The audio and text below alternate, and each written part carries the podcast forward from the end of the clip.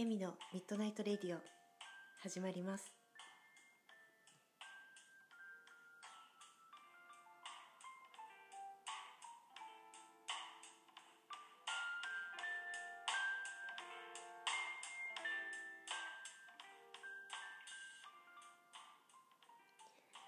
こんばんはエミです。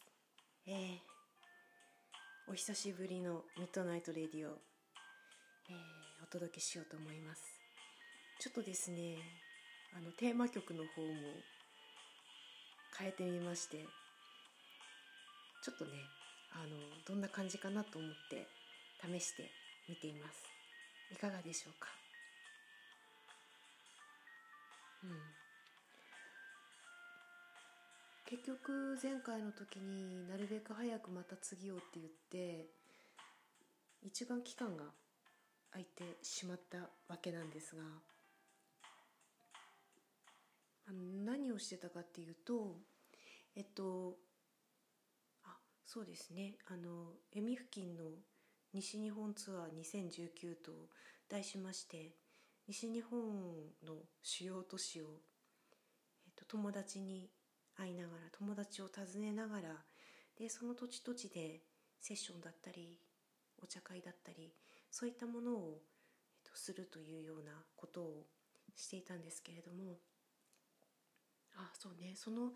総括の話どんなだったかっていう話を全体的にね。でそれをブログでいずれしますねって言いながらそれもそのままになっていたので少しそのお話を今日はしてみようかなと思います。えっと最初のスタートは東京だったはずなんですけどそのお茶会はえっと募集があと応募がなくてうん。あのなんかなんだろうああこういうスタートの仕方ねっていう感じで思っていたんですけれどもうん。なんか確か台風にね今回は好かれまくりまして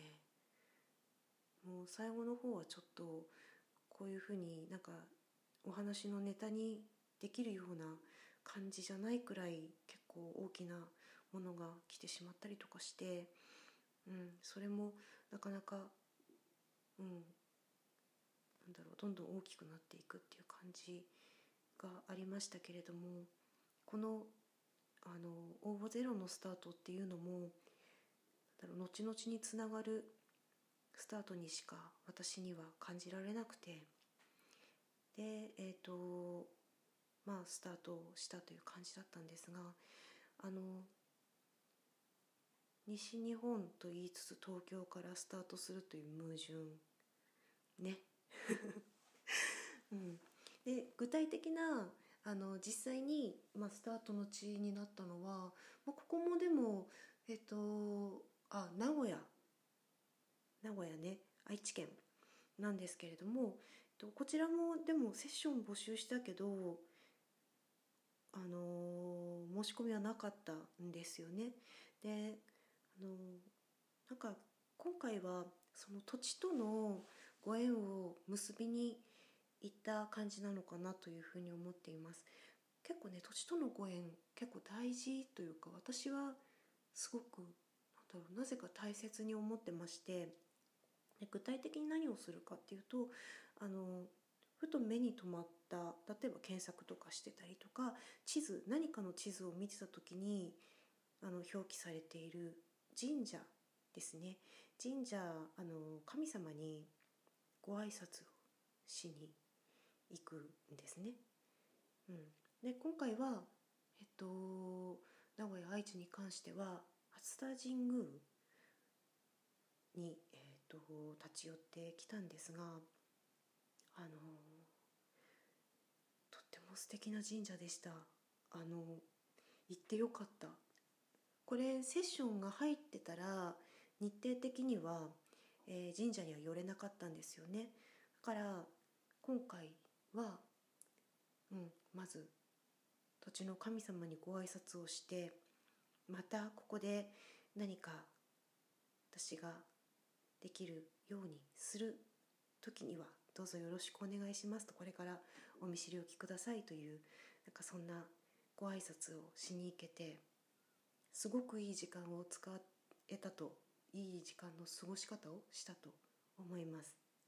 うん、でですねここでは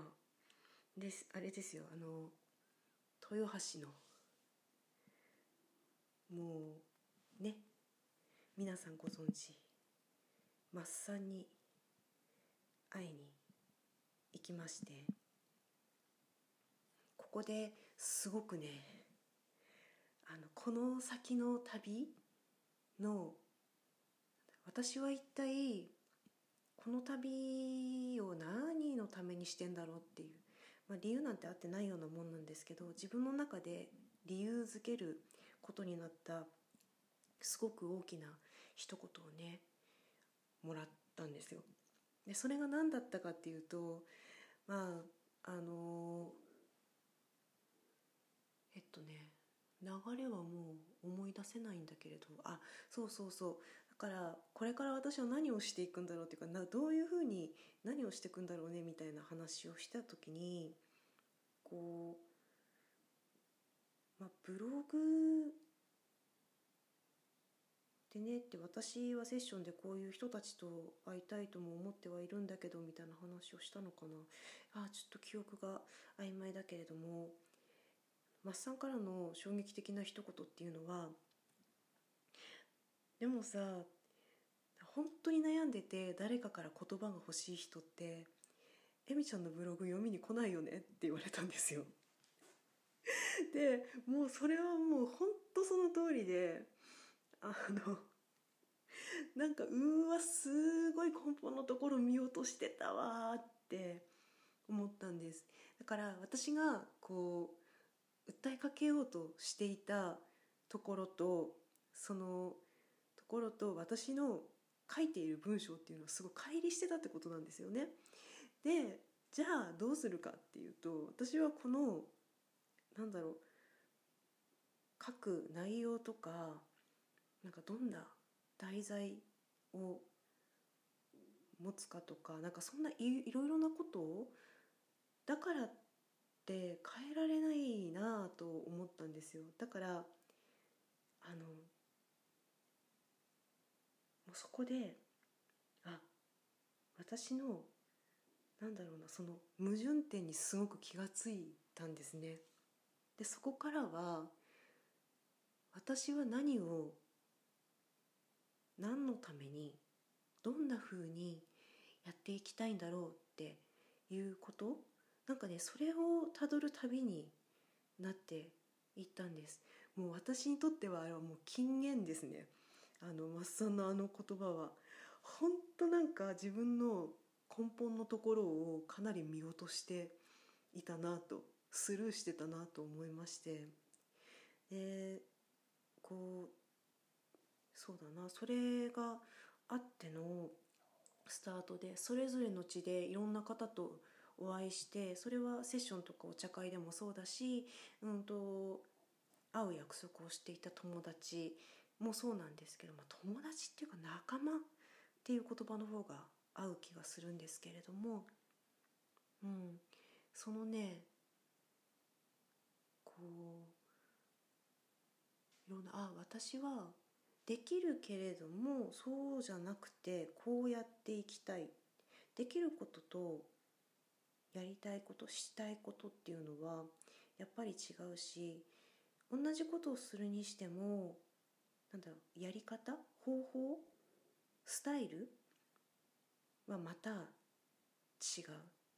で私はその自分の好きなスタイルでやっていくっていうところはとても大切にしたいなと思っている部分なのでそこに焦点が当たっていって、うん、あの最終地あとセッションとかそういう部分でいくと福岡博多だったんですけれども、うん、そこにたどり着く頃にはかなり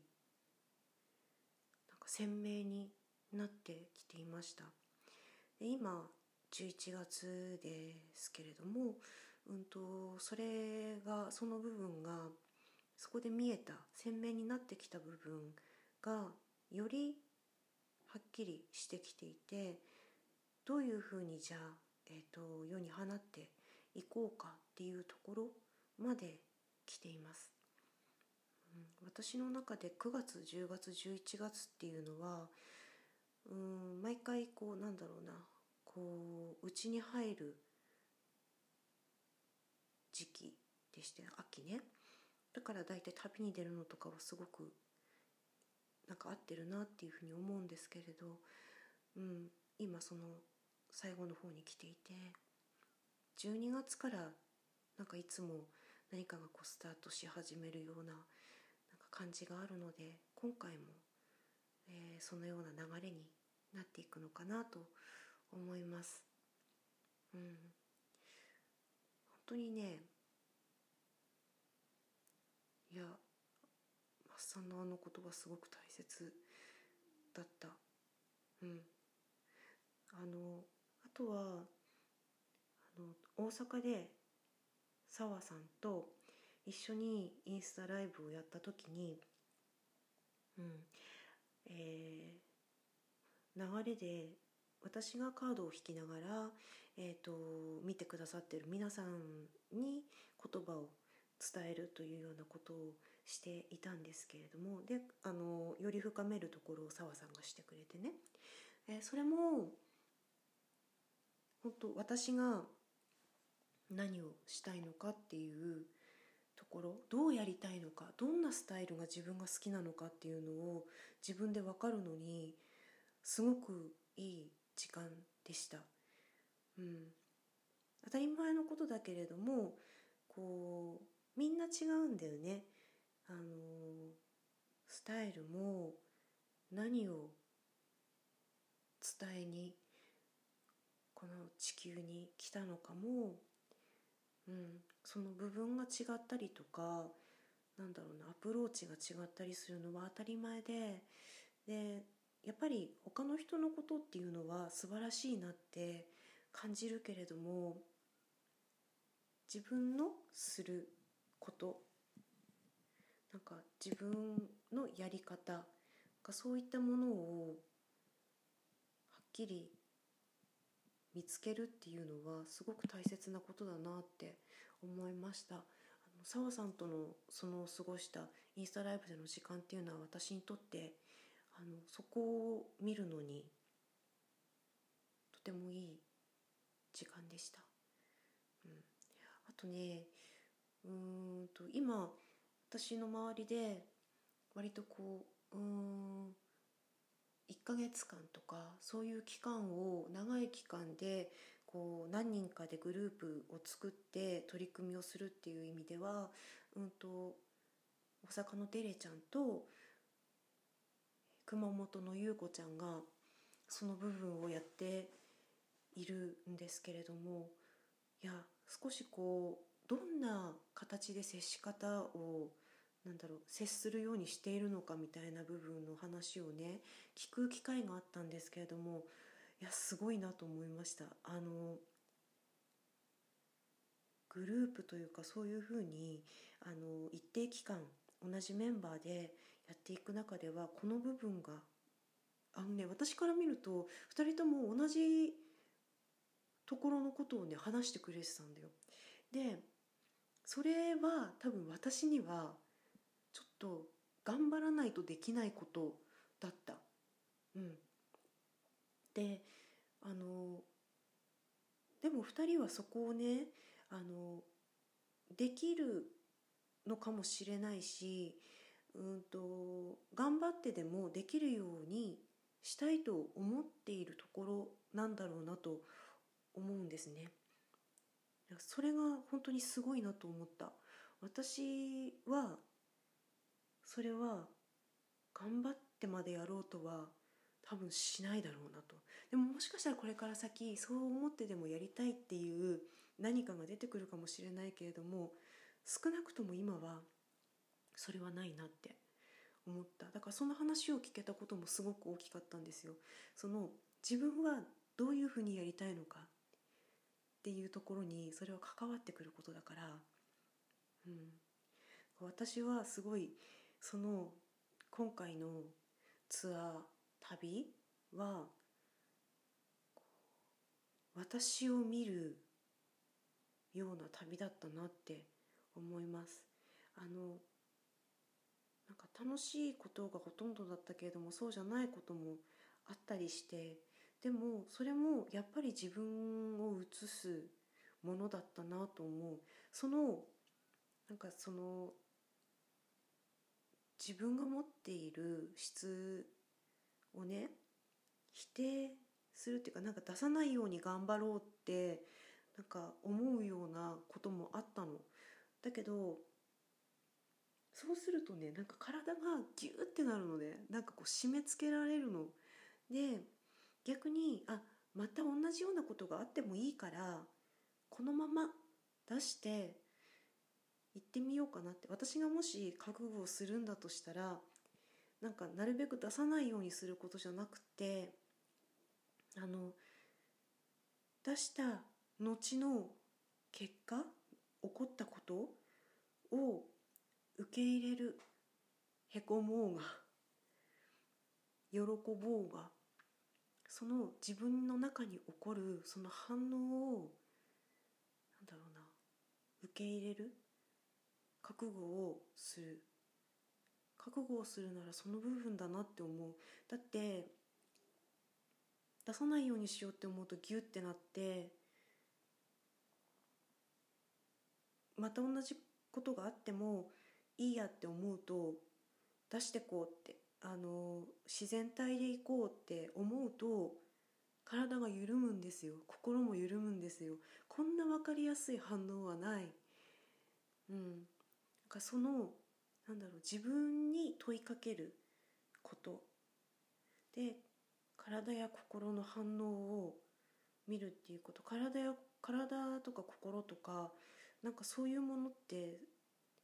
こう魂とはまた別の器の部分だったりするからうんと反応で返してくれるんだよね。それで分からせてくれるためにその反応っていうものがあると思うから。なんかそこをねじっくりと自分で味わうことができたのもすごくいい体験でした、うん、だからねあのー、この間インスタライブの時にちょっと言ったんですけれども例えば旅のお金とかいろんなことを換算すると出したお金の方がもちろん多いです。でもこの私が受け取ったものこの旅の価値旅で出会ったことを感じたことを受け取ったことの価値をもしまああえて金額にするなら私は10兆円分くらいのものを受け取ったっていうふうに思っています。それくらい価値のある体験でした。あのこれにどんな意味があるのかなんてやってみたいって思ったことになんでこんなことやってみたいと思ったんだろうってそんな部分を考える必要が全然なくってやってみたいと思ったらやってみたらその先にその答えはあるんだよねでその答えっていうのは一つではなくてそれは自分が作り出す答えなの。うん、自分がそれをどう見たいか自分が何を今望んでいるかそれが反映されるものだと思うからなんかねあの本当やってみたいと思ったことに